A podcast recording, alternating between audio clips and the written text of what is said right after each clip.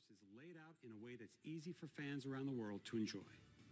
And today I'm excited to talk about the expansion and future of the MCU. As you may know, the cinematic universe weaves storylines and heroes and villains across 23 feature films to date. And with Disney Plus, we're able to extend this way of storytelling to a new format, creating series that are connected to our theatrical releases, making the MCU more immersive than ever. There's a lot of new content coming from Marvel Studios, so let's get started.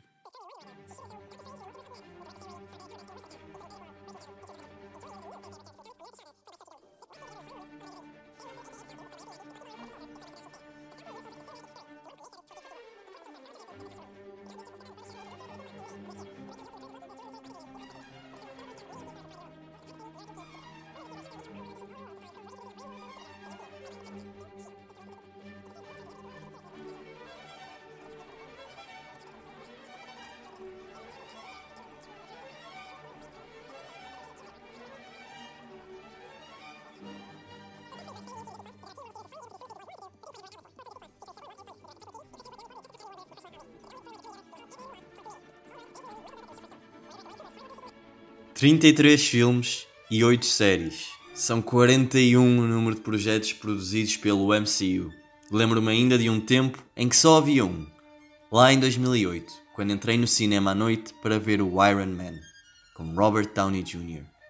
Parece que foi há séculos e hoje em dia a Marvel é sem dúvida uma máquina completamente diferente. Toda a gente se apaixonou pelo querido MCU, tanto que toda a malta que gozava com os nerds nos recreios da escola parece que deu uma volta de 360 graus e agora toda a gente gosta deste género, que por muito tempo quase era relegado apenas a alguns. E por tudo isso, muitos parabéns. O que o MCU fez foi inédito. Além de reunir diversos franchises dentro de si mesmo, o CEO Kevin Feige, a par de diversos realizadores, encontrou uma fórmula precisa, na qual conseguiu cativar tanto os apreciadores de banda desenhada, como também apelava aos que não eram tão interessados pelo género, com personagens bem trabalhadas e cativantes, que assim conquistaram o coração do público. Feige assim espremeu todo o sumo, apresentando conceitos de viagem no tempo, magia arcana, sagas cósmicas e subatómicas, e épicos de reunião e de diversas sagas. O MCU torna-se assim num canhão das bilheteiras e da crítica, no qual até os projetos mais fora da caixa, como Guardiões da Galáxia e Homem-Formiga, se provam como grandes sucessos. A chave, apesar de alguns problemas de bastidores, encontra-se a meu ver na calma e no tempo com o qual o estúdio se permitiu a entregar a chamada Saga do Infinito. Ainda que Kevin Feige tenha entrado em disputa com alguns realizadores, como foi o caso de Edgar Wright, que iria realizar Homem-Formiga, ou o próprio John Favreau em Homem de Ferro 2, a verdade é que as primeiras três fases da Marvel são pautadas por filmes num consenso geral muito bons. Não só pelas personagens em si, que sempre foram o ponto forte do MCU, mas também pelo estilo visual, cuja coletânea de realizadores permitia estilos completamente diferentes, desde o esplendor visual de um James Gunn, o Scott Derrickson, até uma tirada mais terra a terra com os irmãos Russo e John Favreau. Eis que chegamos a 2019, ano de Vingadores Ultimato,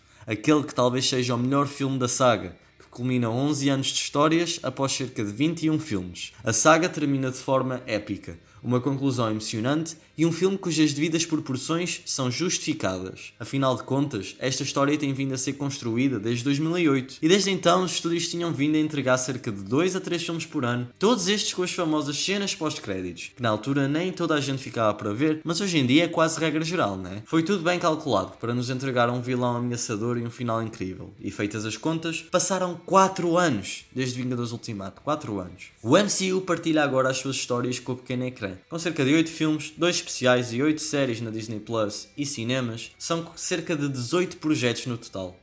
E ah, malta, são 18 projetos. Estamos a falar de quase tantos filmes e séries nestes últimos 4 anos como os que tivemos em cerca de 11 anos de histórias. E é quase impossível não admitir que, no meio de tanta coisa, a Marvel nos cinemas e na televisão cada vez mais se torna como as bandas desenhadas. No sentido em que um fã da Marvel Comics não necessita de ler tudo o que sai da Marvel. Pelo contrário, o fã acaba por escolher os títulos que mais cativam a sua leitura, sendo que os restantes ou não são bem sucedidos ou fazem sucesso porque cativam outro público. Desta forma, séries como She-Hulk e Falcon and the Winter Soldier são séries com tonalidades completamente distintas e que certamente chegam a públicos diferentes. Porém, um estúdio que nos habituou a compreender cada uma das suas obras como um capítulo interligado numa grande saga, acaba por não se fazer entender, com tantos lançamentos, os quais um fã do MCU quase se sente na obrigação de ver tudo o que saiu. A verdade é que apesar de hoje em dia a proposta do universo interligado talvez seja diferente à saga do infinito, tal não se traduz no comportamento do estúdio, que, que cria personagens e vilões que saltam de uma história para outra, seja Hulk e o seu filho na série She-Hulk, ou a Kamala Khan em Miss Marvel, ou de forma mais notável com Kang na série do Loki. Com tantos projetos, além de ser difícil de acompanhar, é bastante perceptível o quanto a quantidade tem vindo a afetar a qualidade dos projetos do estúdio. Aqui sou da opinião que temos tido vários projetos interessantes, mas é facto que há vários que ficaram aquém da expectativa, não só pelos seus argumentos, que certamente precisavam de mais tempo para serem desenvolvidos, mas também os efeitos especiais. Ah, estes efeitos especiais, malta! Parece que lá em 2008 a armadura do Homem de Ferro consegue ser mais tátil e realista aos meus olhos do que qualquer coisa feita nos dias de hoje pela Casa das Ideias. Existe uma pressão no artista de efeitos visuais, assim como nos escritores, que trabalham horas e horas oleados a latas de Monster e Red Bull para manterem esta máquina de produção em série ativa. Isto nota-se na qualidade dos projetos, alguns certamente melhor que outros, entre acertos como WandaVision, Pantera Negra 2, Spider-Man No Way Home e Moon Knight. Por outro lado, temos filmes como Eternals, Thor Love and Thunder e Black Widow, que apesar de nunca chegarem a ser maus, demonstram-se apressados, fora de tom e contexto, e com um trabalho visual quase formatado pelo filtro de cores do MCU.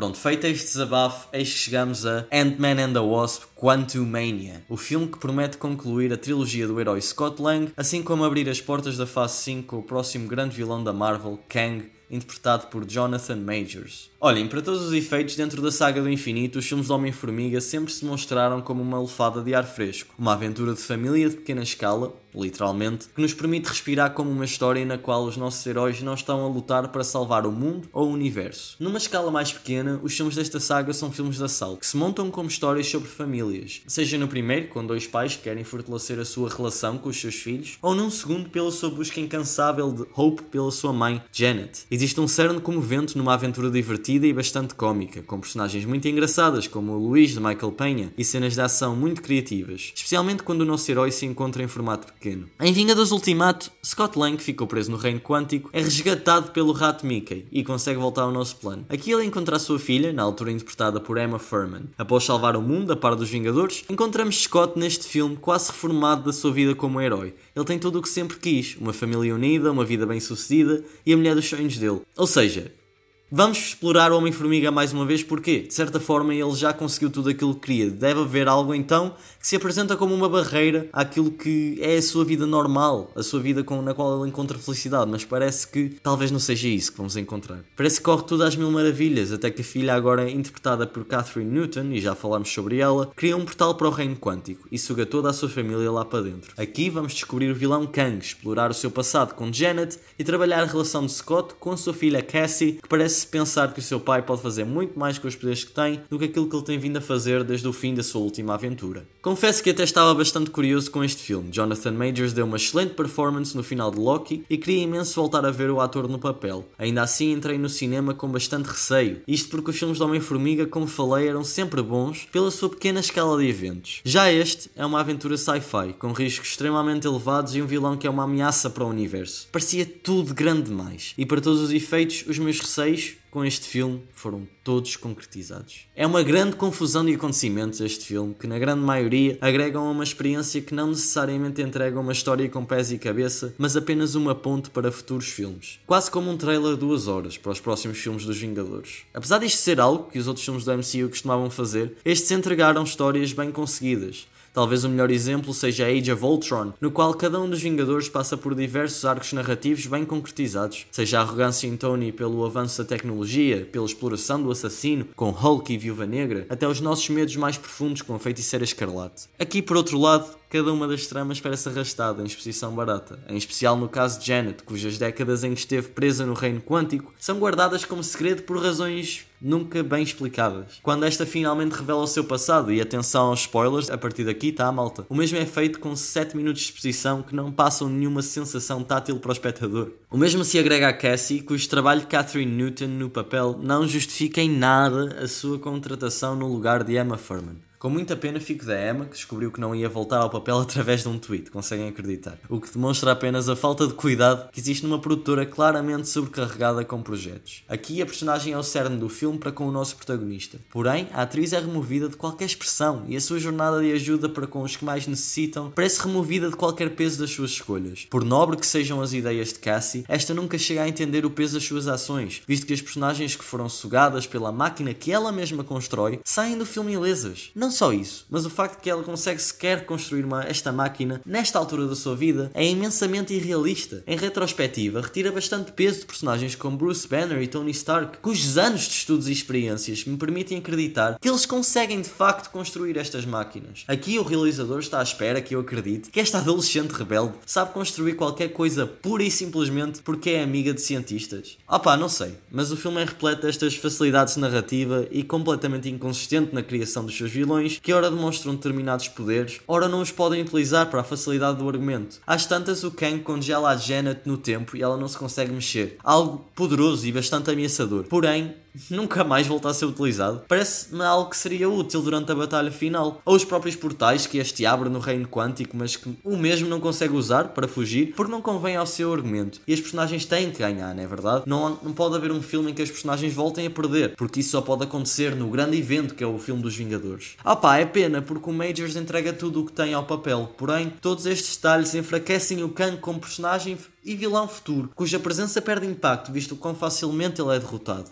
Ah, ainda assim, o Paul Rudd é um grande ator. Ele segura o filme, ele é um excelente protagonista e entrega no papel, tá? A personagem em si não tem crescimento nenhum, o que me leva a achar que este filme, de forma geral, não tem papel algum, nem para consigo, nem para com o resto do MCU. A nível visual, o filme até entrega nas suas vistas de paisagens e criação do reino quântico, porém, parece que deita fora as vistas de um Homem-Formiga em formato pequeno, que eram tão dinâmicas e, e, criativas nos filmes anteriores. Aqui ele está sempre em modo gigante, ou quase sempre, o que só prova o quão gigante este filme tenta ser. Uma escala talvez demasiado grande para uma personagem e grupo de protagonistas cuja jornada sofre por não ter qualquer consequência. As personagens começam exatamente como terminam, seja na própria relação de Scott e Cassie, que desde o início não parece ter qualquer obstáculo, ou com Janet, que esteve presa num plano dimensional completamente diferente e parece que volta exatamente como como ela estava nos anos 80, 60, já não lembro quando é que ela saiu. Malta, o que resta são as cenas pós-créditos, e deixem que me diga, está mais que na hora de a Marvel apresentar filmes que não se julgam como trailers de duas horas. Existe algo prejudicial, quando a cena pós-créditos consegue ser mais intrigante do que o produto geral. A jornada parece sempre algo incompleta quando temos uma cena pós-créditos, algo que costumava ser uma boa ferramenta na saga do infinito. Hoje em dia, com a quantidade de produções da Marvel que existem por ano, parece algo não justificado, sendo que estamos sempre a ser martelados com novos projetos que poderiam criar esta estas sementes neles mesmos, para o futuro, através de desenvolvimento de personagens, ao invés de um coelho tirado da cartola, como são estas duas cenas, na minha opinião. Ficam aqui os meus devaneios de um fã do MCU que quer ver este universo de forma positiva, a ser bem sucedido como era de antes e continua a ser de determinada forma a nível de bilheteira. Tem vindo a cair, é verdade, mas continua a ter vários projetos bem falados. Há aqui, acho, algo demasiado industrial. Filmes a serem toda a hora, séries a serem toda a hora e o fã, como eu, que gosta das bandas desenhadas e que gosta e adora estes filmes, precisa de respirar, precisa deste tempo de pausa para conseguir criar uma expectativa. Precisa destes filmes duas ou três vezes por ano, se calhar até menos, para que se consiga de facto apreciar cada projeto por ele mesmo. Às tantas eu vejo tantos projetos a saírem um em cima do outro e eu mal consigo processar os filmes que estou a ver. E eu acho que isso é prejudicial para o futuro do MCU. Estou ansioso, porém, para o Guardiões da Galáxia Volume 3 e acredito que será um filme de escala justificada, com um realizador cujo adeus final à Marvel com certeza parece promissor promissor e que tem vindo a entregar diversos projetos incríveis. Já os restantes projetos são imensos, os próximos dois ou três anos já estão delineados. Será que o gênio da saga do infinito irá voltar a resultar ou chegamos a um ponto sem regresso?